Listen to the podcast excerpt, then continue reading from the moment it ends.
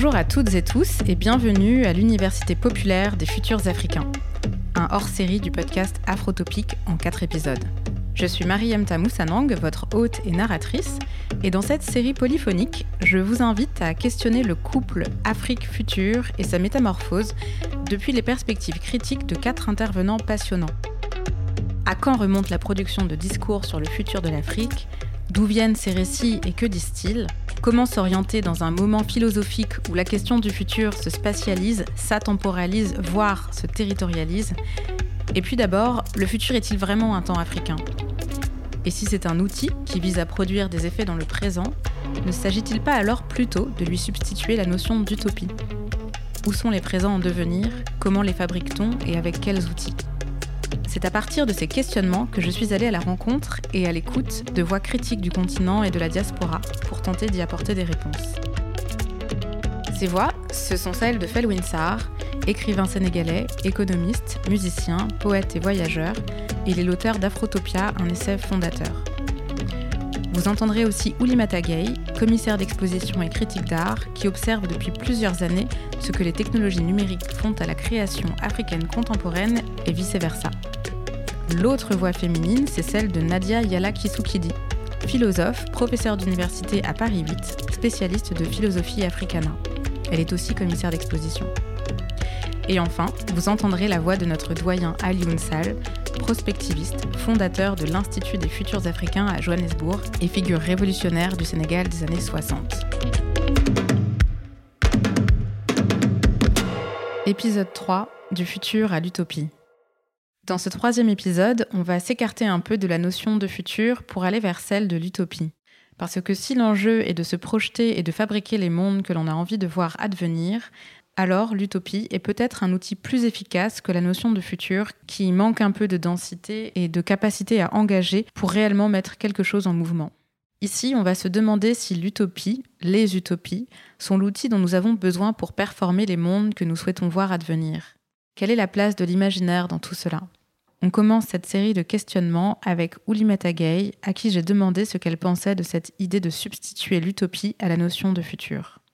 Je ne sais pas si on doit. Euh, je ne sais pas si la question est de substituer. Euh, je ne sais pas s'il faut se débarrasser de la question du, du terme du futur.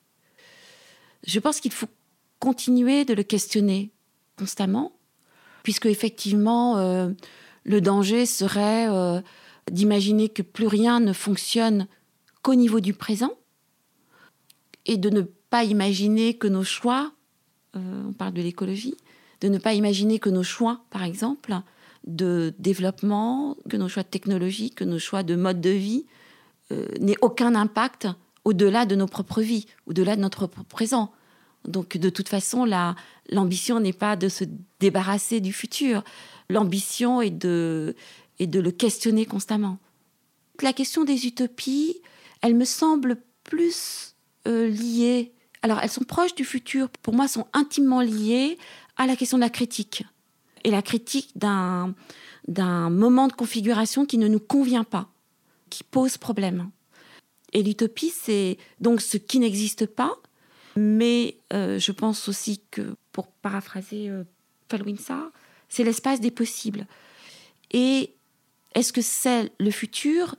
Je pense que quand on parle d'utopie, on sait très bien qu'il y a euh, une barre haute et que peut-être que ce n'est pas si atteignable que ça, euh, mais que c'est la, la mise en, en marche de la possibilité que ces choses adviennent. Il y a là qui dit. Bah, moi, c'est vrai que ce que j'aime dans la notion, par exemple, d'utopie, c'est que effectivement, elle ne nous sort pas du futur. Là, c'est pas du tout un, problème. Mais euh, c'est une notion également qui euh, insiste, je crois, sur euh, si on lui retire son caractère programmatique, qui est extrêmement effrayant et qui justement a fait que cette notion n'a été extrêmement décriée au XXe siècle dans les philosophies occidentales, ça c'est clair. Mais cette notion d'utopie, ce qu'elle a de fort et ce qu'elle a de beau pour elle, en fait, c'est que elle fait une large part à une faculté qui me paraît importante, c'est celle de l'imagination. Et c'est vrai que imaginer, produire des mondes qui n'existent pas, en créer, en fait, c'est précisément ce à partir de quoi on peut commencer peut-être à, euh, envisager euh, de nouvelles manières de faire société, euh, de nouvelles manières de ne pas s'en tenir justement à ce qui est, en fait. Et la catégorie d'utopie, et avec ce qu'elle implique dans son rapport au futur, a ceci d'intéressant qu'elle nous dit qu'il y a des alternatives. Elle nous dit, euh, nous pouvons ne pas euh, nous en tenir à ce qui est et à ce qui nous écrase. On peut dépasser le donné, on peut s'en défaire pour produire autre chose. Et la puissance de l'utopie, en fait, c'est qu'elle crée, c'est qu'elle produit des, brèches, en fait, dans, un présent, un présent qui paraît euh, saturé, fini, et sur lequel on pense qu'on n'a pas de prise, en fait. Et c'est vrai que, euh, comme euh, vous l'avez dit, euh, la question du futur, elle est intéressante quand on parle de futurs agissants, c'est-à-dire de, futurs en fait qui sont déjà fécondés à l'intérieur du présent et qui paradoxalement ont déjà des effets à l'intérieur du présent.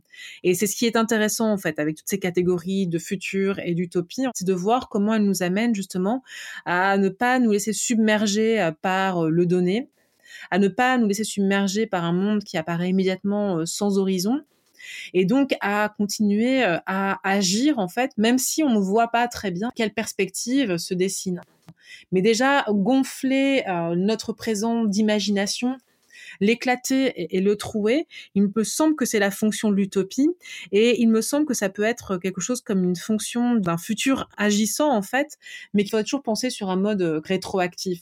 Donc il faudrait toujours un petit peu euh, euh, griller, grignoter cette catégorie de futur, ne jamais la laisser libre et indépendante pour voir comment justement elle permet de trouver d'écorcher le présent.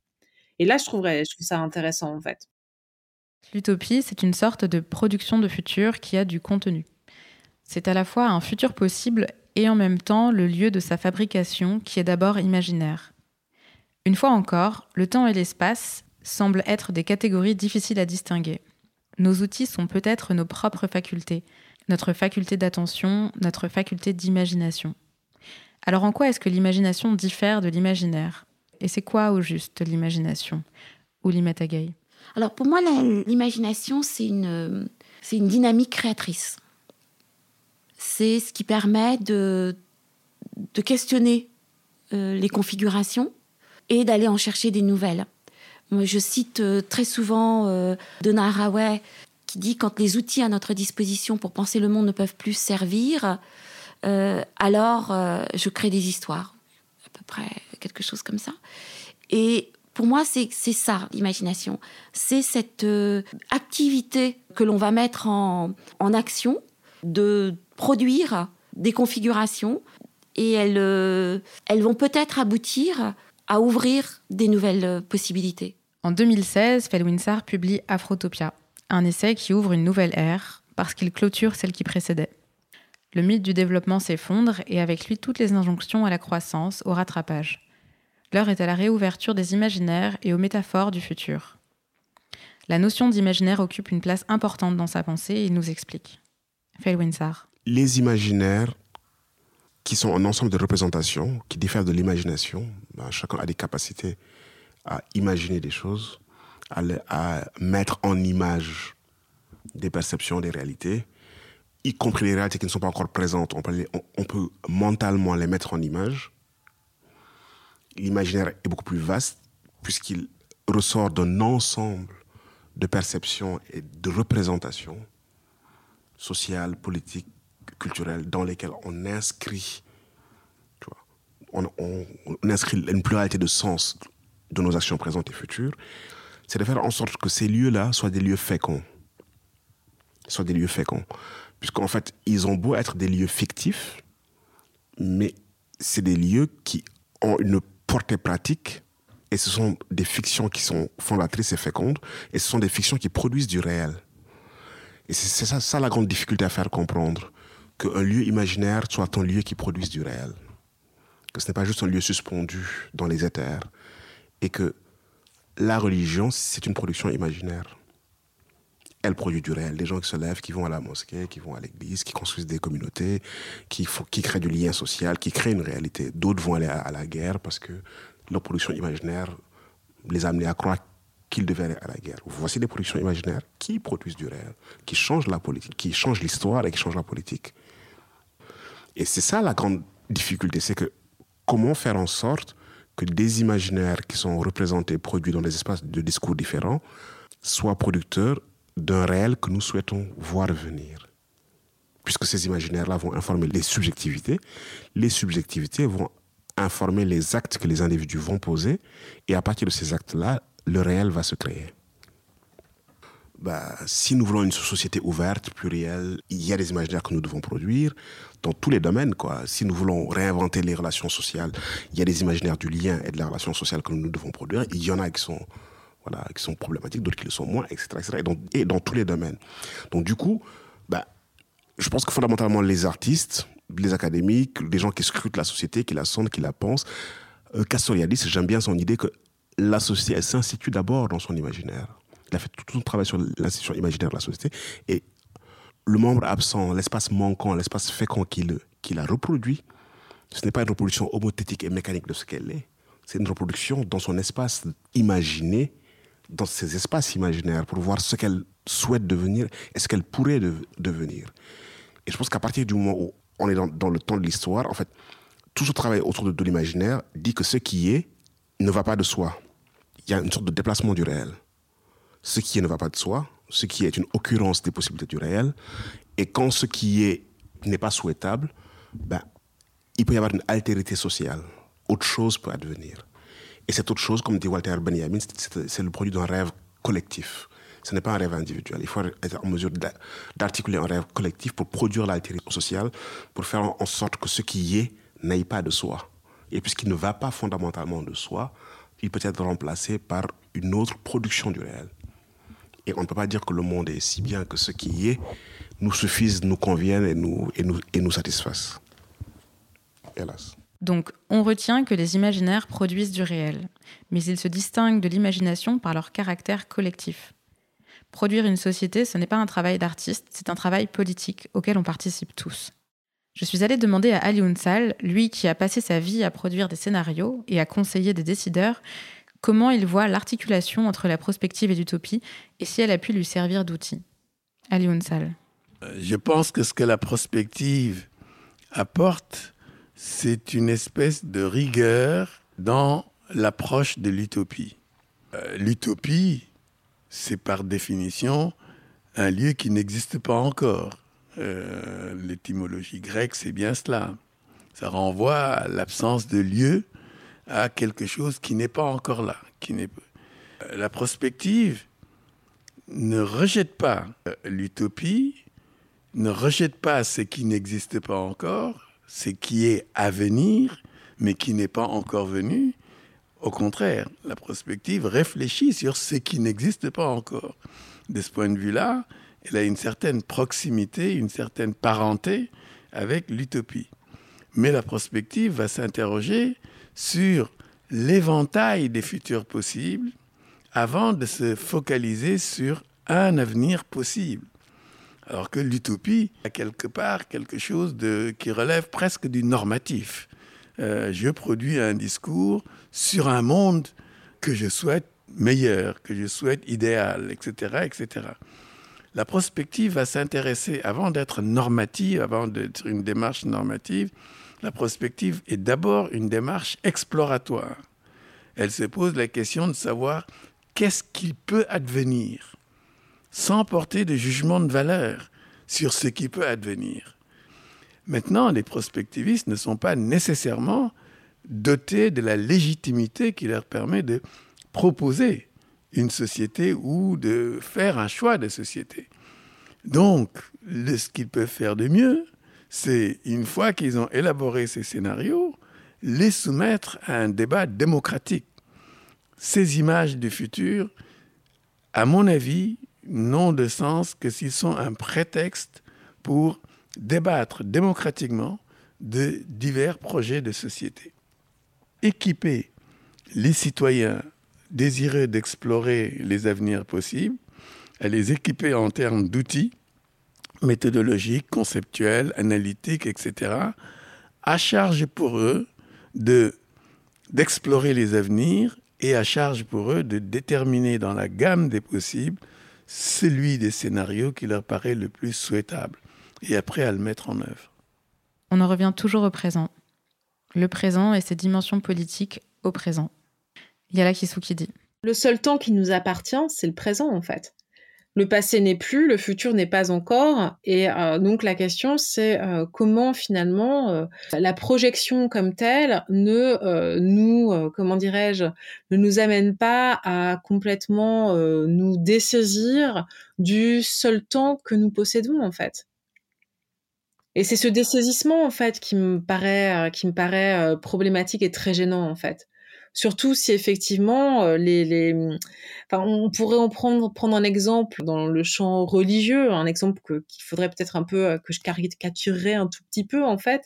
Mais c'est vrai que l'attente, la promesse, euh, le, le paradis qui un jour viendra et qui ne vient jamais, si le futur et les espoirs qu'il porte, ça n'est que cela, cette catégorie est extrêmement déceptive, elle est même nocive en fait, je pense sur le plan politique. Par contre, le présent est qui est le seul temps que nous possédons, est extrêmement, euh, comment dirais-je, important, mais il est aussi euh, nocif sur le plan politique puisqu'il est sans horizon en fait. Et un des enjeux, d'une certaine manière, c'est de ne pas se laisser euh, happer par le donné, le fameux "there is no alternative", et considérer que tout est saturé en fait, qu'il n'y a pas d'autre choix possible. Et la question qui se pose, c'est comment gonfler le présent, comment construire des brèches utopiques à l'intérieur de ce présent en fait pour qu'on puisse s'en emparer euh, véritablement et commencer à bâtir quelque chose. Bâtir quelque chose qui forcément aura euh, des effets sur euh, notre avenir et sur la suite ou sur la manière dont, nous voulons vivre en fait. Et moi je crois qu'en fait le, les futurs agissants en fait ce sont vraiment ces futurs qui gonflent déjà le présent qui créent d'une certaine manière des brèches qui font que le présent n'est pas ce temps de euh, euh, l'unilatéralité euh, du donné, mais aussi ce temps de la transformation possible des sociétés, peut-être en vue de ce qui n'est pas encore en fait. Sachant que moi je ne vis pas pour demain en fait. Quand je, souhaite que transformer mes conditions de vie, c'est pas simplement pour que ça arrive dans, dans 100 ans ou, peut-être dans, dans, un, dans un temps indéfini. Je veux aussi pouvoir sentir les effets de mes actes, de mes décisions, etc. Et à ce titre, c'est la raison pour laquelle je pense que nos manières de penser le futur peuvent être extrêmement euh, nocives justement si euh, on ne considère pas, euh, comment dirais-je, qu'elles doivent avoir des effets transformateurs pour la, la, la, la, la vie effective que nous menons, que nous vivons et qui, elle, se produit au présent en fait. C'est pas du présentisme. Hein. L'utopie, c'est du futur agissant. C'est ce qui engage et qui produit des effets ici et maintenant. Donc finalement, la production du réel, ce n'est pas du futur c'est ce qui est entre nos mains au présent. Et peut-être même que c'est quelque chose que nous faisons chaque jour sans nous en rendre compte. Alors, à quoi cela correspond-il de performer nos utopies, de fabriquer le réel que l'on souhaite voir advenir? J'ai demandé à Fel Winsar s'il avait des exemples précis de fabrication utopique au présent. Oui, il y en a plein. J'aimerais d'abord bon, juste commencer par cette phrase d'Abensour qui dit que l'utopie est la recherche inlassable de l'ordre politique et social juste. Euh, avec l'idée que dès l'instant qu'on est en, communauté humaine constituée, il y a une recherche inlassable d'un ordre social, politique, maintenant on peut rajouter environnemental si on veut, qui est juste. Et que cette recherche-là, j'aime bien l'idée qu'elle est inlassable. Et que même si dans un temps historique donné, on a le sentiment qu'on vit dans un espace où l'ordre politique, social, culturel, environnemental est juste, ce n'est jamais une donnée stable. Et qu'il faut toujours restaurer, reprendre l'œuvre d'émancipation et de travail. Je veux dire, en fait, j'aurais pris l'inverse de la question. J'ai envie de dire que dans tous les endroits du monde où à un moment donné, dans, l'histoire des humains, on a atteint un ordre social, politique, environnemental qu'on a estimé équilibré ou juste, c'est le résultat d'une utopie. C'est le résultat d'une utopie. C'est le résultat d'une utopie active. Je veux dire, euh, aujourd'hui, on peut critiquer la démocratie si on veut, puisqu'elle a des limites. Mais si on la compare à des autoritarismes ou à des dictatures sanglantes, des espaces où cet ordre a été plus ou moins achevé, où il a fonctionné convenablement, où il a permis de se fonder sur euh, l'action, la vision du plus grand nombre, où il y a eu un contrat social autour du partage des richesses, où il y a eu une, participation du, plus grand nombre, c'est le résultat d'une utopie. C'est le résultat de gens qui l'ont pensé, qui se sont battus, qui ont générer des mouvements sociaux, etc., etc., etc., Je veux dire, c'est le premier exemple qui me vient à l'esprit. Une révolution, c'est le résultat d'une utopie, une lutte contre, voilà, contre un joug, quel qu'il soit. C'est le résultat d'une utopie. Je veux dire, en fait, c'est l'inverse. C'est-à-dire que lorsqu'on regarde le réel, rien de significatif ne s'est fait dans le réel, dans l'histoire des sociétés humaines, sans qu'il y ait, comme dirait Seydou Rassablaga, une minorité historique. Des gens qui sont levés un, matin, qui ont contesté l'ordre social, qui l'ont trouvé injuste, qui ont imaginé un autre ordre, ordre social et qui ont agi pour y advenir. Ça n'existe pas en fait il n'y a pas spontanément, je veux dire, un ordre harmonieux qui s'oppose. Il n'y a pas spontanément, il n'existe pas dans l'espace de la, de la société. C'est un espace de rapport de force et c'est une écologie de l'action et de, l'interaction, je veux dire. Et, et, je dirais même spontanément, si on laisse les choses se faire, ben c'est peut-être euh, l'ordre du plus fort qui, qui s'installe, tu vois, qui, qui, a tendance à, à s'installer, quoi. Mais toutes les, toutes les avancées, j'en sais rien, la sécurité sociale, l'État-providence, euh, euh, il y a des pays qui sont extrêmement riches qui, n'arrivent pas encore à, soigner tous leurs citoyens de manière convenable. Je pense aux États-Unis. Je veux dire, si on laisse l'ordre néolibéral, les riches se soignent, les pauvres meurent. C'est aussi simple que ça. Euh, et, partout où une convention a établi des règles de vie commune selon nos critères de, valeur nous considérons comme équitable, social, progressiste, bah, il faut juste faire l'histoire de comment c'est advenu. Quoi. Et on se rendra compte qu'au départ, c'est une, c'est une minorité historique qui décide de contester un ordre social qu'il estime, qui, n'estime pas juste. Il y a une production utopique, puisque dans ce temps-là, cette atopos n'est pas encore le fait d'une réalité historique vécue. Et puis il y a une conversion utopique et un travail dans l'espace du social et de l'histoire qui fait qu'un jour ça devient. J'ai une amie qui est très heureuse d'aller en Argentine, que j'ai eu hier au téléphone. Elle est argentine parce que ça fait des années qu'elle lutte pour le droit à l'avortement. Elle fait partie des mouvements féministes. Il y a deux ans ou un an et demi, ils ont failli y arriver. Il y avait un million de femmes dans la rue. Ils ont perdu à une ou deux voix. Il y a une semaine, c'est passé à l'Assemblée. Euh, L'Assemblée a dit oui. Et là, ça va aller au Sénat. Et elle s'attend à ce qui est une grande victoire. Mais c'est une lutte de plusieurs années, peut-être même de plusieurs décennies, de la part des militantes euh, féministes de l'Amérique latine contre les féminicides, contre les violences faites aux femmes et pour le droit à l'avortement en Argentine. Et elles vont peut-être y arriver là. Un jour, on se réveillera, ce sera dans la loi, ce sera inscrit, ce, sera normal. Mais on aura oublié que ça a été une production utopique. On va l'oublier, parce que ça deviendra normal.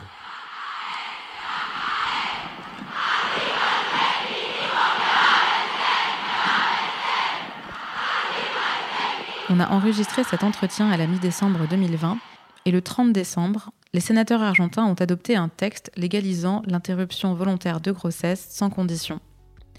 C'est-à-dire la dépénalisation de l'avortement dans un pays où chaque année, et d'après les chiffres du gouvernement, entre 370 000 et 520 000 avortements étaient pratiqués de manière clandestine, mettant en danger la vie des femmes qui y recouraient. Une immense onde de joie a recouvert le pays et traversé des millions de corps. Comment ne pas oublier?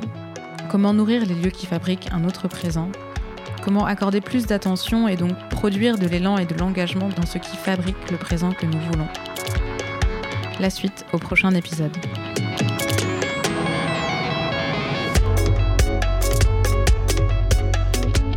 Vous venez d'écouter un épisode de l'Université populaire des futurs africains, un hors-série du podcast Afrotopique. Cet épisode vous a plu, soutenez le podcast avec un don sur Eloasso. Vous trouverez le lien dans la description. Suivez-nous aussi sur les réseaux sociaux et abonnez-vous à la newsletter. La musique est un extrait du titre Lampe de Giz Giz Boubès, le meilleur groupe électro-sabar du cosmos.